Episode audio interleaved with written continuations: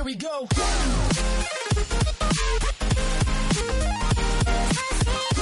Un sueño y cuando se lo contó a sus hermanos lo odiaron más que nunca.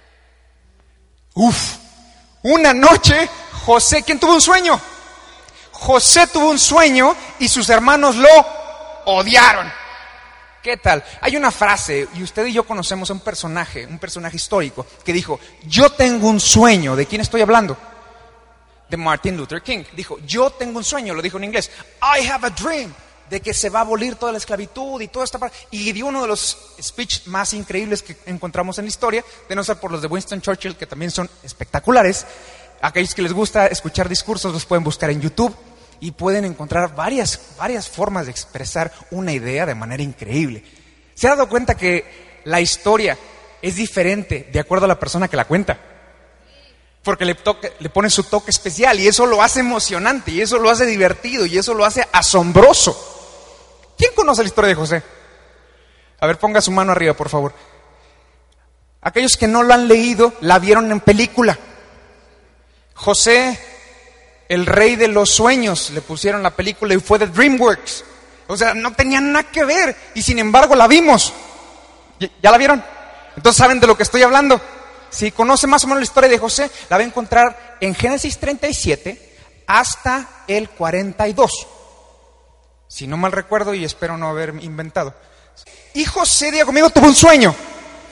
José tuvo un sueño al igual que usted. Un sueño. Un sueño tiene una característica. El sueño que usted tiene lo hace atrevido. ¿Sabe por qué? Porque cuando usted tiene un sueño, usted es capaz de enfrentarse ante cosas que no tenía antes. ¿Sí? Porque eh, yo tengo un sueño. No, no, no. Cuando usted tiene un sueño, cuando usted tiene un sueño en el corazón, es capaz de hacer cosas que antes no hacía. ¿Hay alguien? ¿Sí? Digo, ¿alguien conoce de lo que estoy hablando? Sí. Porque cuando uno tiene un sueño, es arrojado, es osado, es aventado y dice, a lo mejor no tengo lo necesario, pero voy a buscar cómo. ¿Verdad que sí? Algunas personas dicen, pues tengo un negocio, quiero dos. O algunas personas dicen, voy a bajar ocho kilos. Otras personas dicen, yo tengo que subir como seis. Bueno, pero diga conmigo, es un sueño. Y es un sueño, y ese sueño nos hace ser atrevidos, te hace arrojarte, te hace hacerlo. Y eso fue lo que le pasó a José. José tuvo un sueño, y ese sueño lo hizo ser osado, se le ocurrió contárselo a sus hermanos. Usted conoce el sueño porque usted es un buen lector de la escritura. Sabe que el sueño que José tuvo decían que sus hermanos iban a postrar delante de él. Era un buen sueño, ¿verdad que sí? ¿Usted quién tiene hermanos? Hermanos carnales. Usted sabe que si le dice a su carnal algo de eso, lo van, lo van a voltear a ver y decir, estás loco. O sea, ¿qué te pasa? Además eres el más chico. ¿Le, le suena? Sí. ¿Cómo va a ser el más chico que tú nos vas a gobernar? Estás mal. Algo te picó, estás completamente tocado. Ah, pero no quedó ahí, volvió a tener un sueño. Y ahora incluía a sus papás. Y su papá también lo volteó a ver y dice, mi hijo, ¿qué onda contigo? ¿Qué te estás metiendo? ¿Sí? Algo, algo no estaba jalando, algo no estaba funcionando. Pero déjeme decirle esto que fue lo que inició, inició todo el mensaje. Cuando tienes un sueño, tú lo miras de una manera. Pero hay veces que se ve de otra. En mi mente se veía diferente. Yo tenía la idea de que cuando nosotros nos moviéramos de San José a el centro iba a ser diferente. En mi mente se veía diferente y cuando contrasté lo que yo vi a lo que teníamos dije como que aquí nomás no, como que no cuadra, como que hay algo aquí que no está funcionando. Pero digo conmigo, tengo un sueño. Y si tengo un sueño voy a hacer que suceda. Amén. Porque no te quedas nada más así, tienes que buscar hacer algo. Y ese sueño te hace ser atrevido. Y dices, bueno, a ver cómo le hago. Me ofrecieron un trabajo, pero me queda lejos. Pero a ver cómo le hago. Contrato personas. Somos seis. Necesitamos el doble. ¿Qué hacemos? Voy a contratar a la competencia. Y ellos van a hacer el trabajo y a mí me lo van a pagar.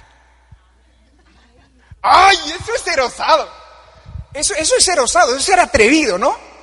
Y entonces dices, voy, ¿y si, ¿y si así lo funcionamos? Ya no hago nada y nada más te contrato. Ah, yo a algunos les estoy dando ideas, ¿verdad? Pero diga conmigo, tengo un sueño. Y ese sueño nos va a llevar a hacer cosas que antes no hubiéramos hecho si no lo hubiéramos tenido. El sueño de José, la historia de José es una de las historias más comunes, más contadas de la Biblia. La mayoría de las personas la conocen. Pocas personas desconocen la historia de José porque es tan famosa. Le hicieron película, le hicieron libro, hay un montón de, de historias que podemos leer alrededor. ¿A quién le gusta la historia de José? ¿Quién se identifica con José? Okay. esa parte es así como que está un poquito, un poco más complicada, pero la, la, historia, la historia es una buena historia, porque cuando José tiene el sueño, él tenía la edad de 17 años. 17 años y José tuvo un sueño. ¿Usted se acuerda de su sueño de adolescente? Yo tenía dos sueños. Yo quería ser futbolista profesional y rockstar. Ninguno de los dos se cumplió. Pero lo, pero lo intenté. Sí, yo, yo jugaba para el Zacatepec, ¿sí? tercera, tercera, fuerzas básicas, tercera división para el Zacatepec, y el Zacatepec era las fuerzas básicas de los Toros Mesa en la época de Mohamed. Algunos dicen, uy, el pastor está bien. Pues si te acuerdas es porque tú estás igual.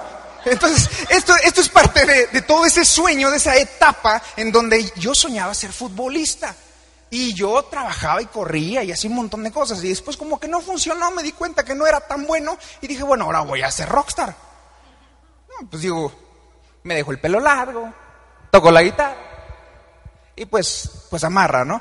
Algunos se quedaron con el pelo largo. No, no es cierto, ya no tenemos tantos greñudos, ¿o sí? Mire, le voy a decir una realidad. La gente acepta lo que es igual, pero eventualmente respeta lo que es especial. La gente acepta lo que es igual, pero eventualmente respeta lo que es especial. Ya me di cuenta que tengo que decir las cosas un poco más lentas para que podamos irlas digiriendo. Porque una característica de un sueño es que te hace especial. Un sueño te hace único.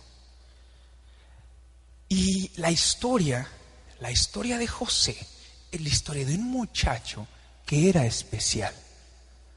José tenía un sueño. Y José salía feliz de la casa contando, carnales, tuve un sueño. ¿Y a nosotros qué nos importa? Te odiamos. Nos caes mal. ¿Y por qué? ¿Por qué? ¿Por qué será que hay personas que, que nada más de verte no, no, no te agarra? ¿Sabe por qué?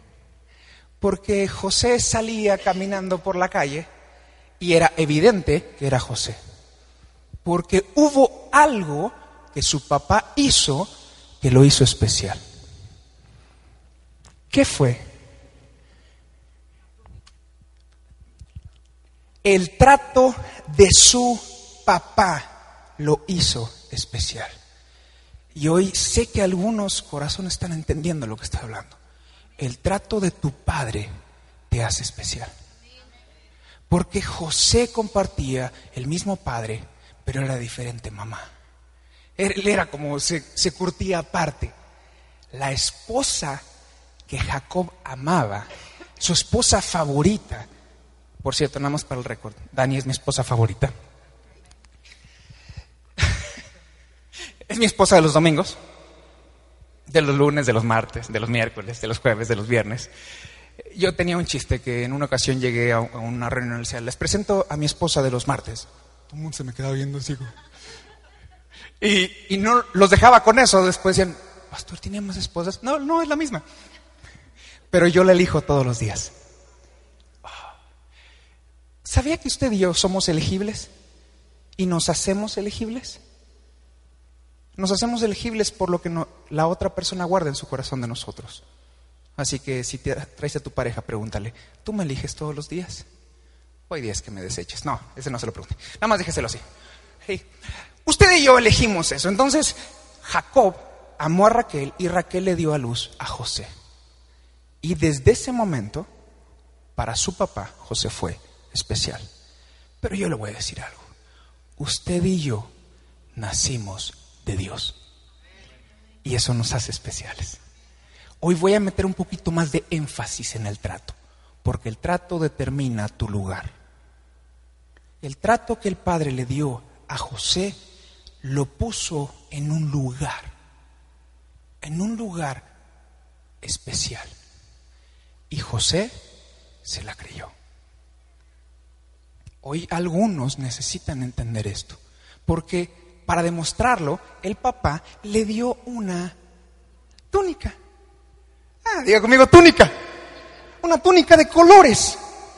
Una túnica de colores. José andaba por la vida con su túnica de colores. Así como cuando usted estaba con su pijama. Que amaba cuando era pequeño y salía no importa qué lugar con su pijama o con su mantita.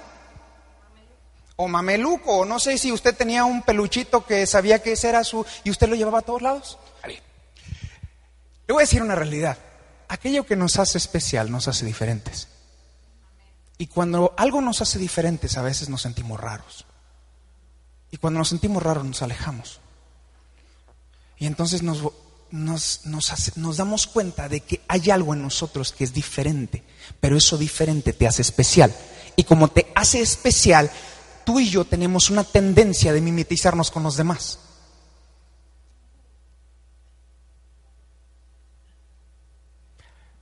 Quiero encajar, entonces me hago igual. Porque si recordamos, la gente acepta lo que es igual, pero eventualmente respetará lo que sea especial. Cuando tú y yo estábamos más chicos y te veían como el rarito, te veían como el que algo tenía raro porque eras diferente. Digo, amigo, el Señor me hizo especial.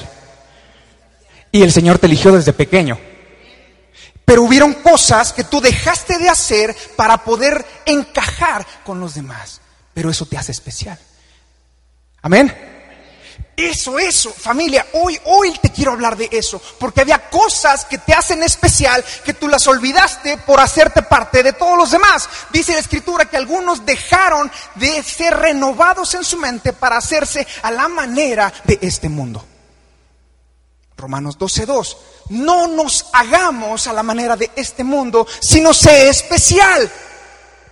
Y si eres especial, tú vas a pensar de manera diferente, vas a actuar de manera diferente, vas a vivir de manera diferente y vas a hablar de manera diferente. ¿O no? Estoy hablando al lugar correcto. Estoy hablando a las personas correctas el día de hoy. Porque entonces el trato del Padre te hizo especial. ¿Cómo te trata Dios? ¿Cuál es el trato que Dios te da? ¿Es un buen trato o es un mal trato? No lo sé, eso tú lo sabrás. Pero di conmigo, voy a usar mi túnica. Voy a usar mi túnica. Si algo puedo decir de José, es que José era feliz usando su túnica. Porque a todos lados que iba, llevaba su túnica. A todos lados. No les estoy hablando a lo mejor si era tan sabio. Sin su sabiduría o su inmadurez al principio. Porque hay cosas que no es bueno contárselas a todos. Si hubiera sido bueno a lo mejor no contárselos. Pero nada más vamos a dejarlo así. Vamos a, vamos a tomar lo bueno. ¿Cuál fue lo bueno de José? José usaba orgullosamente su túnica. Estaba feliz, emocionado, ilusionado su túnica. Caminaba y le decía, hermano, ¿les gusta mi túnica? No, la odiamos. A ti te odiamos. De hecho, ¿sabes qué? Te vamos a matar. Uf, quizás, quizás, quizás estoy hablando a alguien ahí que por causa de lo que Dios te habla, por causa de cómo Dios te trata, te odian. Porque Dios te hizo especial. Porque Dios te llamó de cierta manera, de cierta característica, con ciertas formas, de cierto estilo. Y tú de repente volteas y dices, pero es que, como que no. Pero di conmigo, voy a usar mi túnica.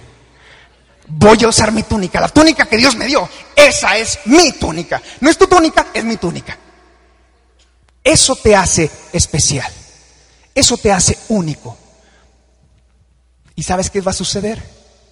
Si Dios te hizo único, Dios te va a llevar a inspirar, no a igualar. Porque Dios no hace personas en serie. Alguien tendría que haber dicho un amén ahí.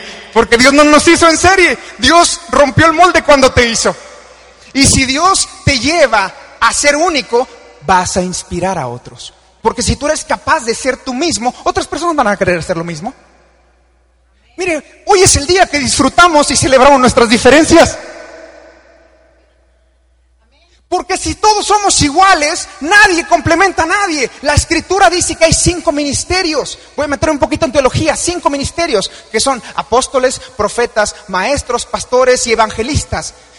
Si tú eres cierta manera y no estás ejerciendo tu don, no estás complementando a los demás. Entonces no nos estamos haciendo perfeccionados, no estamos creciendo, no nos estamos desarrollando, nos quedamos en un solo estilo. Porque alguien no lo está viviendo como Dios lo hizo. Digo conmigo, voy a usar mi túnica. Señor, voy a usar mi túnica. Voy a empezar a complementar a los demás. Esto es un lugar en donde las diferencias se van a convertir en complementos. No en pelea, no en dificultades, en complementos. Tú y yo podemos complementar a otros por usar nuestra túnica. Y por usar nuestra túnica perfeccionamos al cuerpo. Y si perfeccionamos al cuerpo, el cuerpo va a crecer, se va a desarrollar y cada y tú y yo vamos a encontrar nuestro lugar. Eso, eso es lo que estamos hablando. Digo conmigo, inspirar. Inspirar, eso es lo que Dios nos llamó a inspirar. No está reglamentando. Inspiremos el cambio. Inspiremos que otras personas digan, ¿qué tiene él que no tenga yo? Es especial.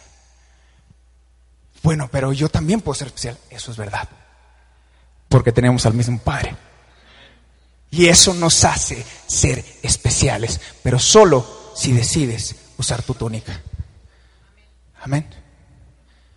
¿Cuál es la túnica? ¿Cuál es la túnica que Dios te dio? La túnica que Dios te dio es el trato con el que el Señor te habla. Hay ciertas personas que están entendiendo en su espíritu lo que Dios les está hablando lo que yo te di, lo que yo te estoy hablando, es el lugar al cual te estoy llevando. Y algunos de, repente nos da cosita, ¿no? Nos da miedo, pero acuérdense que, que, un sueño nos hace ser osados, nos hace ser atrevidos. Y de repente dices, ¿y si no la logro? ¿Y si me sale mal? No importa. Es tuyo. ¡Ay, familia! Y esto me, me, ayudó a veces a entender qué fue lo que Dios nos hace únicos como iglesia. ¿Qué es lo que nos hace especiales para Dios como iglesia? Somos central. Eso nos hace especiales. Eso es lo que Dios nos llamó. ¿Saben una de las cosas que Dios nos llamó? Que no es cuántos, es quiénes. Nos conocemos. Nos hemos dado el tiempo de conocernos. ¿Sabe qué? Eso es una máxima en esta iglesia. Porque eso fue lo que Dios nos llamó. No es cuántos, es quiénes. Entonces yo volteo a ver a una persona y me da gusto ver a Lucero. No es, ah, tú eres la 2604. No, no es así. Dios nos da, nos llama por nuestro nombre. ¿O no es cierto? Porque Dios te llamó suyo primero. Andrés, Gabriel, Enrique, Susi, Roque, David, Cari, Patti, Carmina. Es tu llamado, es como Dios te llamó, es como Dios te llamó y como Dios te llamó es como tú y yo vamos a actuar. Porque antes de cualquier cosa, Dios te hizo suyo. Dios te hizo suya. Dice, mío eres tú, yo te puse nombre, por ti pagué un gran precio y la manera como yo te trato es el lugar que te doy. Porque algunas personas aquí están empezando a escuchar al cielo hablar directamente. ¿Y ahora qué hago con esto? Compártelo. No. ¿Cómo voy a compartir lo que el cielo me está hablando? ¿Quién soy? Ah, no, no, esa no es la pregunta. Es si Dios me lo está hablando es porque algo quiere que haga. Y algunas personas, algunas personas son increíbles, son increíbles tomando algo y redactándolo. Y mi pregunta es, ¿dónde está? Pues están haciendo libros. Está viendo, está viendo algo y esas diferencias nos hacen especiales y ese especial te hace único, pero el que tú decidas tu parte única compartirla con los demás nos perfecciona. Nos hace mejores, nos hace crecer, nos hace más grandes. Vamos juntos, vamos entendiendo el mensaje. Porque José decidió usar su túnica. ¿Cuál es tu túnica? Tómate unos segundos, por favor. Unos segundos. Y pregúntale al cielo, ¿cuál es tu túnica? Porque quizás algunos aquí ya lo olvidaron. Algunos aquí quizás dijeron, pues ya no sé, ya no sé ni quién soy, ya no sé qué es lo que me hace especial. Pero hay una pregunta que abre el cielo para todas las personas aquí. Y esto lo hacemos hacia nuestros padres. Porque un padre sabe el propósito de su hijo. Y le preguntas, ¿qué fue lo que Dios te dijo de mí? Uf, familia, esta pregunta abre el cielo cuando tú no sabes a dónde ir, cuando tú no sabes qué hacer. Porque José no le tuvo que preguntar al padre, ¿quién soy para ti? Era más que evidente. Yo soy tu preferido. Y el papá lo manda a cuidar a sus hermanos. Y le dice, ve y, ve y dime cómo van.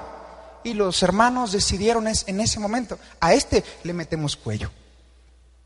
Y entonces lo que hacen es hacer un complot contra José y lo meten en una cisterna, lo meten al hoyo. Y si no hubiera sido porque son judíos, si no hubiera sido porque son judíos y Judá se le ocurre lucrar con José, lo matan. digo, eso es una bendición, ¿verdad? Porque hay ciertas cosas que dicen, bueno, ¿y qué ganancia tenemos si lo matamos? Mejor le sacamos una lana, ¿no? Rubén, Rubén fue el único, es el mayor de todos, que tuvo en el corazón salvarlo. De hecho, de él fue la idea de, aventarlo al pozo, en vez de que lo matara, ¿no? O sea, digo, qué detalle, carnal, ¿no? Sí. Oye, ¿me van a matar? No, pues mejor que te avienten ahí, ¿no? Eh, ¿Usted sabe más o menos la distancia de una cisterna? Porque dice que no podía salir. Bajita la mano estamos hablando de 10 metros. 10 metros nada más para que se lo imagine. ¿Tú? ¿Vio la película de 300? Si, no la vio, no la vea. Imagínense, lo aventaron al pozo.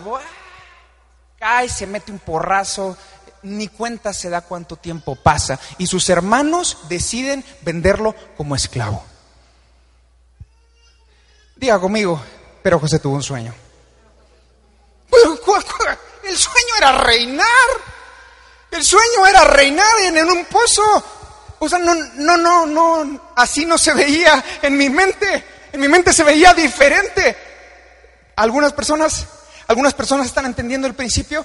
Cuando yo me casé, yo lo veía diferente. Cuando yo tuve hijos, yo lo veía diferente. Cuando comencé el negocio, yo lo veía. Cuando el Señor me habló, yo lo vi de manera Ah, sí, sí, a veces nos sucede así, a veces así nos pasa, a veces así nos pasa. Muchas cosas que nosotros consideramos errores, fallas y equivocaciones fueron la manera de Dios de hacerte reaccionar. José es enviado a un hoyo. Del hoyo se convierte en esclavo. De esclavo se convierte en mayordomo en la casa de Potifar. Y Potifiera le dicen, véngase para acá.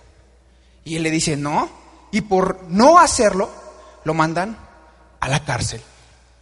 Y de la cárcel se convierte en segundo de Faraón. Hoy voy a hablar a tu espíritu. Hay ciertas cosas que tú estás viviendo que tú podrías pensar que son errores, pero que Dios lo diseñó para tenerte en el lugar correcto.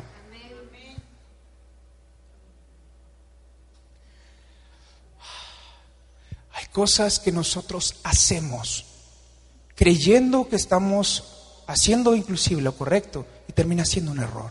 Y tú volteas al cielo y dices, Señor, ¿en qué me...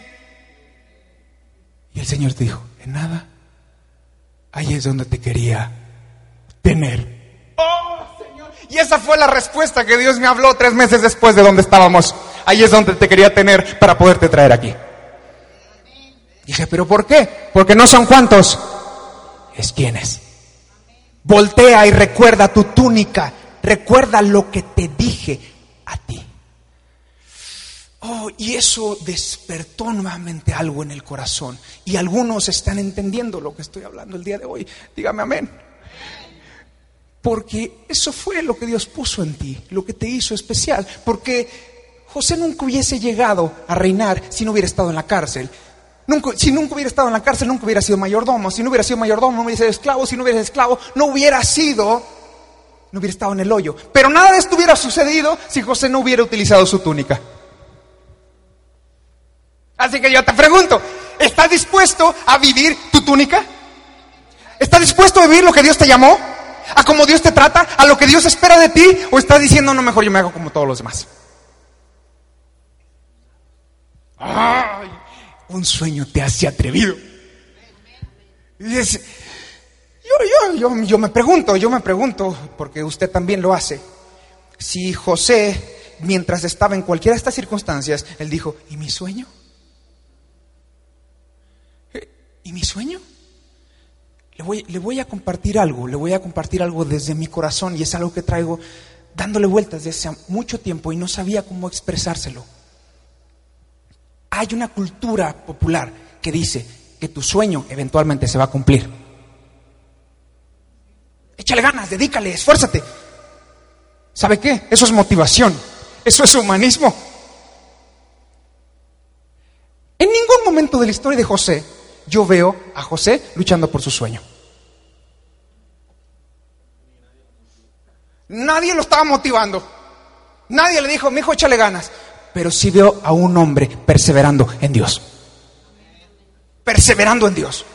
Perseverando todos los días de su vida en Dios. ¿Cómo puedo? Cuando tiene la potifiera ahí, ¿no?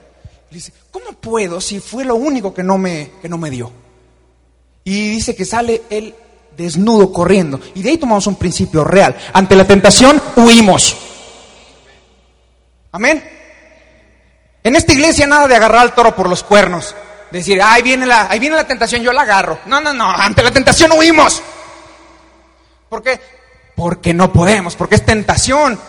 Si fuera otra cosa, si fuera un problema, lo agarramos, pero es tentación y la tentación nos echamos a correr, aunque salgamos sin nada. Espero, espero que alguien esté recibiendo esto de parte de Dios. Aunque la circunstancia venga y salga sin nada, vas a salir sin nada, pero vas a salir vivo. No te vas a morir con potifiera. No te vas a morir ante la tentación. Vas a morir cuando Dios diga que mueras. No cuando te equivoques. Veo a un José, veo a un José esforzándose con Dios. Veo a un José con lo que le quedaba Primero era el hijo de papi. El hijo de papi caminaba por todos lados, regodeándose, feliz de la vida, así soñando. Miren, yo soy José, el, de los sueños, y todo el mundo se va a inclinar ante mí. Y su sueño comienza yo, yo, yo, yo, yo. ¿Ah? Y después, ¿qué sucede? Viene el hoyo. ¡Pum! Y entonces José, de lo que tenía a lo que le quedaba. Ah, espero que alguien empiece a entender esto que le voy a compartir. Y Señor, en nombre de Jesús, dame la capacidad para poder explicar bien. No es lo que no, no es lo que tienes, no es lo que no tienes, es lo que te queda. Porque muchos de nosotros, después de pasar por el hoyo, después de pasar por esclavitud, después de meternos a la cárcel, después de todas las cosas, volteas y dices, Señor, esto es lo que me sobra. Esto es lo único que tengo. Ya no tengo nada más para pero Dios no te dice, no es lo que te quitaron, es lo que todavía tienes, lo que me va a servir para poderte llevar a donde te necesito tener. Eso es. Voltea hacia adentro de ti y date cuenta qué es lo que te queda. Porque eso es lo que Dios usó. Y dice, no, el pastor a lo mejor hoy no lo entendió. Claro que sí. Había una mujer, una mujer que tenía solamente una vasija. Solo tenía una vasija y el profeta le dice, ¿qué es lo que tienes? Y ella le contesta primero, no tengo nada, pero no tengo nada, no era lo que era la realidad. Después dice, bueno, pues lo que me... Es una... Y la vasija se convirtió en su bendición para poder vivir, poder pagar y poder salir adelante. Así que el Señor hoy está hablando a algunas personas y te pregunta qué es lo que te queda. Señor, ¿qué es lo que te queda? Lo que me queda es lo que necesitas. Porque la historia de la viuda termina de tomando esas vasijas, pagando su deuda, y el profeta le dice, y con lo demás vives por el resto de tu vida.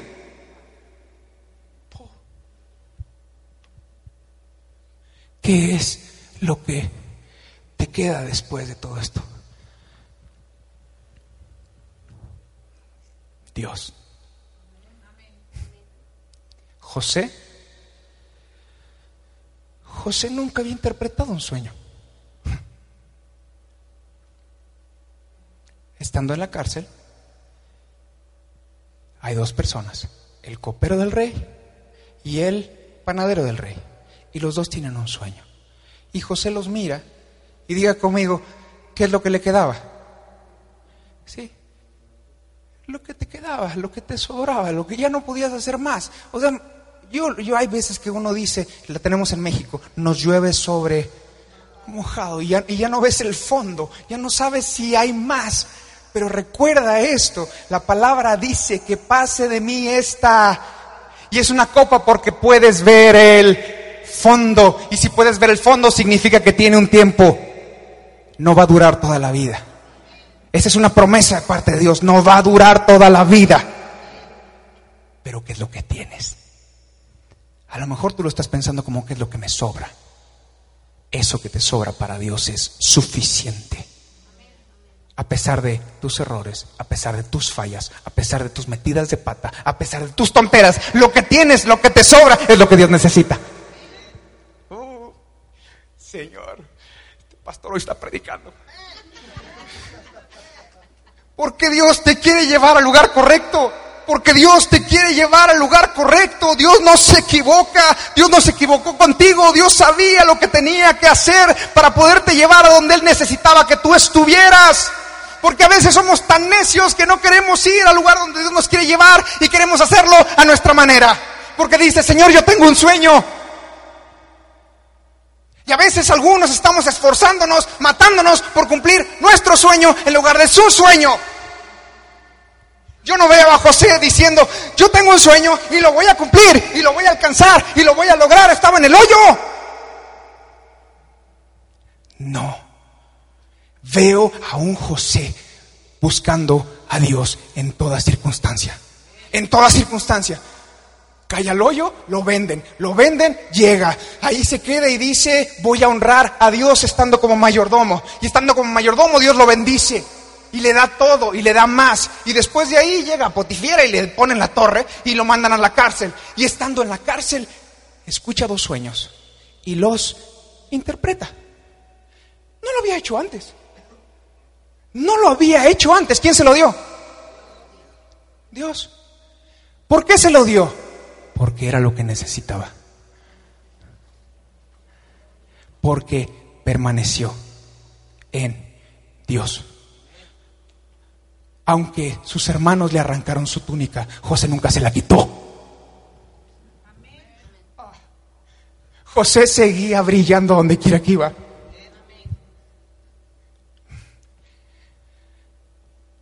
Me importaba el momento del sueño. No importaba la circunstancia por la cual lo estabas pasando. Él dijo, yo no voy a dejar de brillar. Yo voy a hacer lo que Él me llamó a hacer. Yo voy a actuar como Él me trató. Porque el trato que Dios te da determina tu lugar. No es el trato de los demás hacia ti, es el trato de tu Padre. El trato de tu Padre determina tu lugar. Y aunque otros te vean y te digan, eh, tú vas para hoyo, tú vas a la cárcel, tú vas a ser mayordomo, tú me vas a servir, tú no sirves para nada, el Señor te trata como Él quiere que tú seas. Así que entonces yo le pregunto a la iglesia correcta, ¿habrá alguien aquí que actúe de acuerdo al trato que Dios te da? No por abajo, no por el medio. Vamos a actuar al llamado de Dios en nuestras vidas.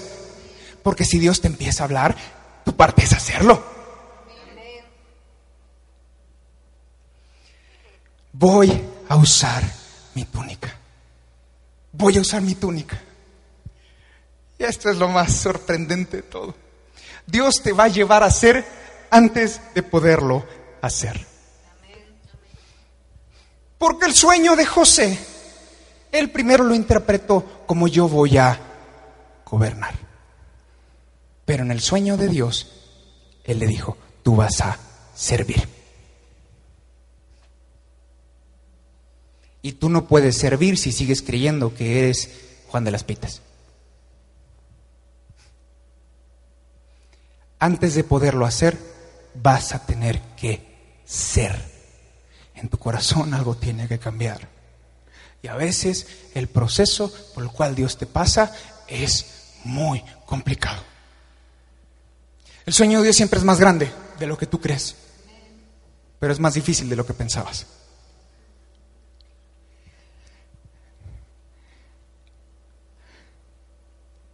Hay sueños que Dios puso en ti, pero te van a costar.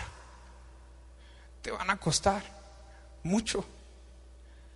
Porque si Dios te lo hubiera contado como lo tenía que hacer, tú le hubieras dicho, así no juego. Señor, así yo no quiero. Yo no le entro de esa manera, pero la pregunta es, ¿quién tuvo el sueño? ¿José tuvo el sueño o Dios se lo dio? Yo no veo a José diciéndole, tuve una idea, ¿te la puedo presentar? No, el cielo le dio un sueño a José. El cielo le dio un sueño a José, porque es del cielo a la, no de la tierra. Ay, entonces estamos entendiendo a veces algunas cosas mal, Señor, perdóname, porque yo te estoy proponiendo cosas que tú no me has dicho. Es tiempo de recordar qué fue lo que Dios te dijo. Es tiempo de recordar qué fue lo que Dios te llamó. ¿Cuál es tu túnica? Y les vuelvo a recordar, hay una pregunta que la revela. ¿Qué fue lo que Dios te dijo de mí? Eso se lo preguntas a tus papás. Pero si mi papá no está, Dios nunca te deja solo. Dios nunca te deja sola. Dios siempre provee personas a tu vida para suplir lo que Él necesita que hablen a ti. ¿Y sabe qué? Si tus papás todavía viven, pregúntasela. Pastor, pero no son creyentes. No, pero son tus papás. ¿Y sabes qué? Te van a hablar lo que Dios puso en ellos de ti. A lo mejor no te lo van a decir, el Señor me dijo. No, no te lo van a decir así. O sea, mira, en mi mente se veía diferente. Sí. No te lo van a decir así, te lo van a decir de otra manera. Pues yo te veo como que siempre eres así, así, así. Y eso está hablando el cielo a tu vida. Amén. Yo se los hice una pregunta a mis papás y les dije, ¿qué, qué, fue lo que Dios les dijo de mí? No, pues nada. ah, bueno, entonces, ¿cómo te pregunto, pues? Bueno, ¿qué piensas de mí, pues? ¿Qué ves en mí? Para que, que no, lo aterrizamos en otra manera, ¿no? Para que le quitemos la parte así, oh, en donde uno se eleva. Bueno, quitémosle esa parte y preguntémosle, ¿qué ves en mí? Y lo que diga va a ser el cielo hablándote. Porque habemos algunos, habemos muchos aquí. Conozco, en parte conocemos y en parte profetizamos. Conozco personas que conocían el propósito de su hijo desde que nació y ni siquiera conocían del Señor. ¿Cómo fue posible? Porque el cielo es real. Porque es un Dios verdadero. Porque es un Dios que habla a los padres y les dice qué tiene que hacer con sus hijos. A menos que seamos suficientemente necios para estorbar su propósito. Y algunos lo somos. O lo fuimos. Y el día de hoy somos libres. ¿Puede repetir esta frase conmigo? Una, dos, tres. Y esas son las palabras de José hacia tu vida el día de hoy. Deja de seguir tus sueños y empieza a seguir a Dios. Alguien que lo pueda hacer conmigo, voy a dejar de seguir mis sueños y voy a empezar a seguir a Dios. Porque el trato que Dios te da, de acuerdo al tiempo en el que estás, determina el lugar en donde tienes que moverte.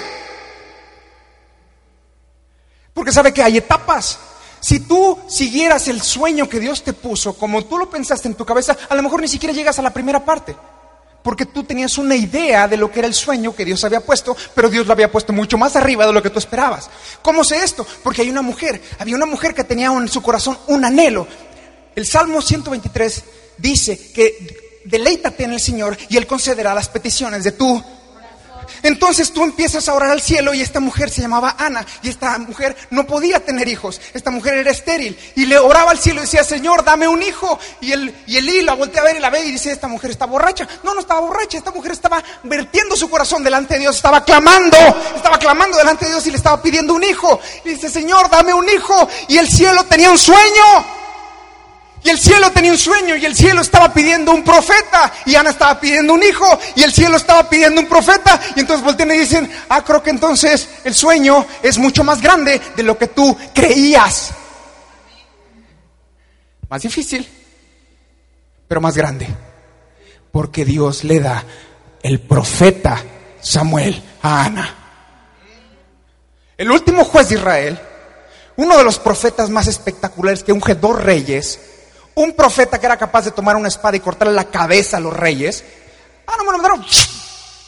Era Samuel. No era Samuel, era Samuel. Estamos hablando de Samuel. A los ocho años escucha la voz de Dios por primera vez, igual que tus hijos.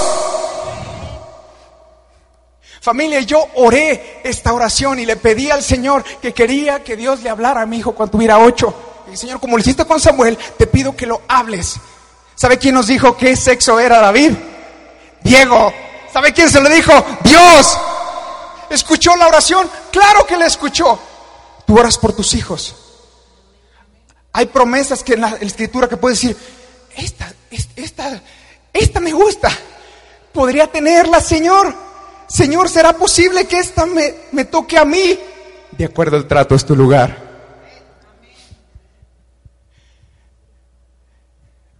El momento no cambia tu lugar. El momento por el que estés pasando no cambia el lugar que Dios te dio. Así que sí, efectivamente, Dios nos va a llevar. José nunca persiguió su sueño. Su sueño lo persiguió a él. Así es en Dios. Así es en esta casa. El sueño que Dios tuvo de ti lo va a cumplir. Eso, eso nos da mucho más. Porque José estaba en la cárcel y le cuentan un sueño y Dios le da la interpretación. José la comparte y se cumple los dos sueños tal cual sucedieron. Dos años después el copero se acuerda de José. Y tú volteas al cielo y dices, ¿cuándo? ¿En qué momento? No te preocupes. Sigue a Dios. Sigue a Dios. Dale un cuadro a la persona que tiene su lado y dile, sigue a Dios. No te preocupes del sueño. No te preocupes del sueño. Sigue a Dios. Sigue a Dios. Sigue de acuerdo a como Él te llamó.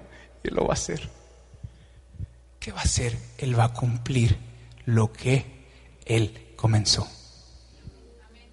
Hoy puede ser el día en donde nosotros comenzamos a preguntarle al cielo, ¿cuál es tu sueño de mí? ¿Cuál es tu sueño para mí? Porque ¿qué sería de mi vida si la dedico a esforzarme por mis sueños, podría desperdiciarla completamente o estar estorbando su propósito con mis ideas. Ay, pastor, eso no está muy motivador. No, no soy motivador, soy predicador. Y voy a hablarte lo que el Señor me ponga en el corazón para esta iglesia, para esta casa, para esta familia. Esto es miel. Esto no es refrito. Esto es lo que Dios está hablando de esta casa. Esto es lo que el Señor te quiere hablar a ti. En el momento en el que te encuentras, en la circunstancia en la que te puso, en las condiciones en las que estás, sigue a Dios. Sigue a Dios, sigue a Dios, camina en Él, porque muchas veces, muchas veces es más difícil aceptar la manera de Dios que nuestra forma. Porque cuando Dios te pasa por momentos que dices, no, así no, Así no se veía en mi mente. ¿Te duele? ¿Te destruye? ¿Te colapsa? Un duelo, un duelo en nuestras vidas, quebranta todo lo que tú tienes de idea de lo que es Dios. Te, hace pedacitos, te desmenuza, toda tu teología se va por una coladera. Y entonces tienes que voltear al cielo y decirle, no te entiendo. No sé cómo, no sé para dónde, pero te voy a seguir buscando. Voy a seguirte buscando. Y voy a seguir, y voy a seguir, y voy a seguir en lo que tú me llamaste a hacer. Porque con lo que me queda, lo voy a hacer. Y Dios dice, lo que me queda, lo que tú dices que te queda, para mí es increíble. Cinco peces y dos panes para 15 mil personas de lo que le sobraba. Ahí nomás. Lo que tú creías que te sobraba después de una separación, después de una pérdida, después de un quebrantamiento financiero, después de un conflicto.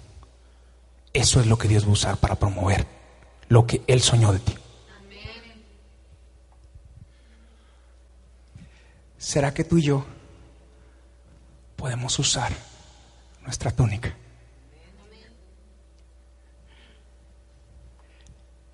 Veinte años después del sueño se cumple.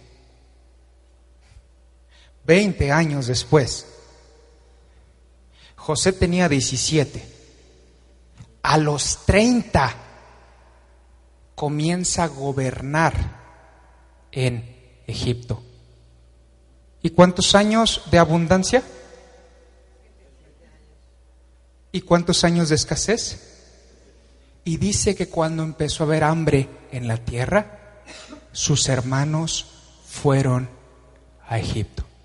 ¿Qué edad tenía? 37. 37 años. Y tú volteas y dices, Señor, estoy a punto de llegarle a los 40. Y entonces dices, no, Señor, tú ya no puedes hacer nada conmigo. Y otros dicen, Señor, estoy a punto de rayar los 50. Tú ya no puedes hacer nada conmigo. Y algunos dicen, yo estoy rayándole a los 60. Tú no puedes hacer nada conmigo. Y otros dicen, yo estoy llegándole ya al escalón número 7. Y dices, tú ya no puedes hacer nada conmigo. ¿Qué edad tenía Abraham?